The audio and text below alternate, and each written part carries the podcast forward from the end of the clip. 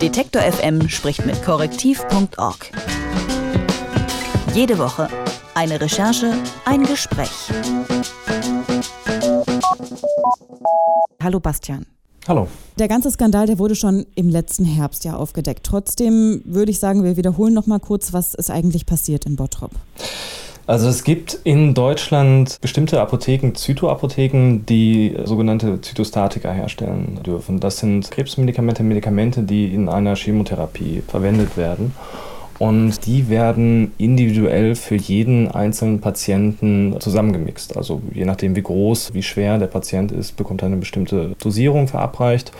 Und diese Medikamente sind nicht sehr lange haltbar. Also hat man dann eine Produktionskette geschaffen, die vom Arzt, einem individuellen Rezept zu einem speziellen Zytoapotheker geht, der dort die Medikamente in einem Labor zusammenmixt und dann relativ schnell wieder zum Arzt bzw. zu den Patienten äh, zukommen lässt. Und wir haben in Bottrop eine Zytoapotheke, die alte Apotheke, die bis vor kurzem noch äh, von Peter S. betrieben wurde und dieser Herr hat über Jahre hinweg Krebsmedikamente nicht in der vollen Dosis verabreicht, also äh, zusammengemixt. Also er hat Therapien herausgegeben, die viel geringere Dosis enthalten haben oder teilweise sogar gar keine Stoffe, also Kochsalzlösungen herausgegeben. Und damit wurden tausende Patienten, mittlerweile wissen wir, dass es nicht nur auf Bottrop und Umgebung beschränkt ist, sondern insgesamt sechs Bundesländer betroffen sind und beliefert wurden.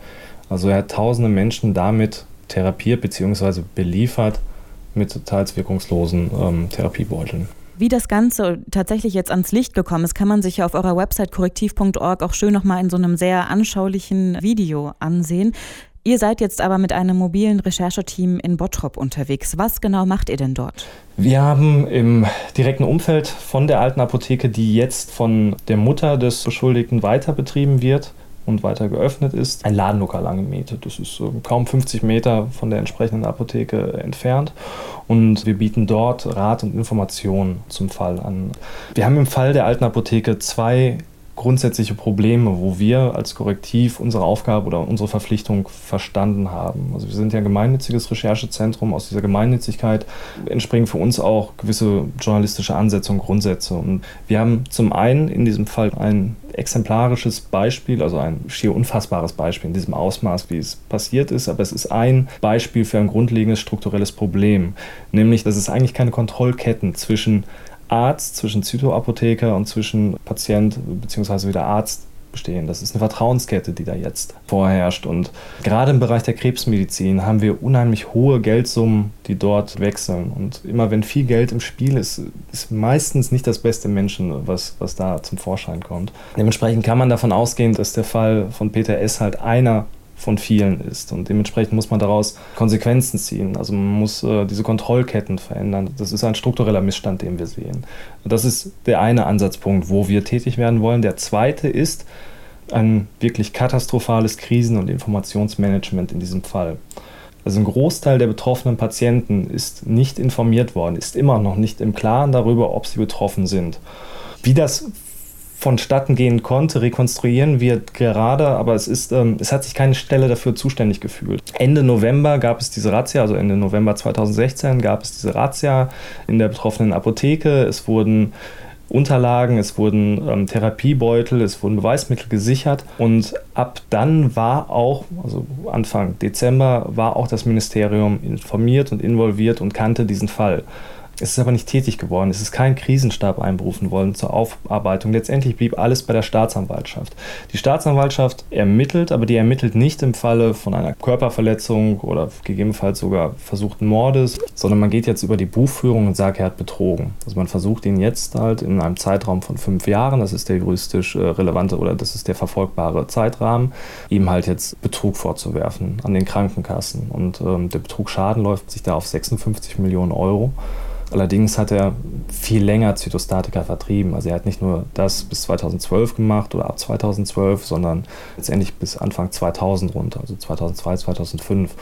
und da auch bis dort runter gehen diese Unstimmigkeiten in der Buchführung. Das verfolgt aber keine Staatsanwaltschaft. Wenn eine Staatsanwaltschaft nicht dafür zuständig fühlt, halt jetzt zu sagen, wir müssen die Patienten informieren, wir müssen uns jetzt zur Aufarbeitung dieses Falls auf, auf einer menschlichen Ebene verantwortlich fühlen.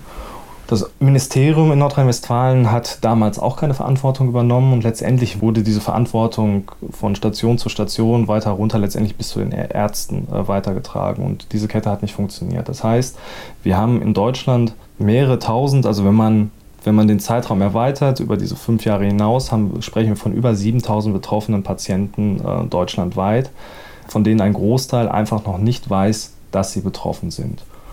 Und wir sind schon relativ lang an diesem Fall dran, weil er natürlich hier auch, also wir sitzen in Essen, der Fall ist in Bottrop, das ist fast nebenan hier im Ruhrgebiet äh, geschehen. Wir sind schon relativ lange dran. Wir haben eine Facebook-Gruppe eingerichtet, sind dort seit, seit Monaten mit Betroffenen, mit Angehörigen in sehr engen Kontakt und sind immer wieder mit, mit einer großen Ratlosigkeit, mit einer Hilflosigkeit konfrontiert worden, mit vielen offenen Fragen. Die Menschen wissen einfach nicht, wie sie sich verhalten sollen, wie sie Klarheit, wie sie Gewissheit erlangen können.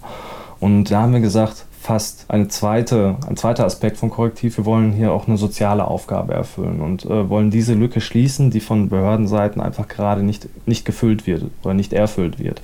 Und deswegen haben wir ein Ladenlokal angemietet, wo wir hier direkt vor Ort stationiert sind mit drei bis vier Redakteuren regelmäßig.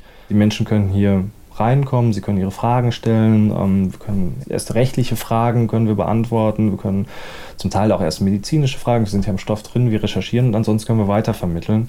Und parallel bieten wir hier jede Woche zwei bis drei Informationsabende an, wo wir Anwälte geladen haben, wo wir Medizinexperten geladen haben, wo die Menschen hier vorbeikommen können und ihre Fragen direkt vor Ort stellen und Antworten bekommen können. In der alten Apotheke in Bottrop wurden über Jahre Krebsmedikamente gestreckt und mit zu wenigen bis gar keinen Wirkstoffen versetzt. Tausende Patienten aus bis zu sechs Bundesländern könnten betroffen sein.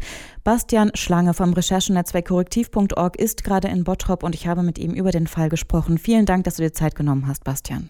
Gerne. Detektor FM spricht mit korrektiv.org. Jede Woche eine Recherche, ein Gespräch.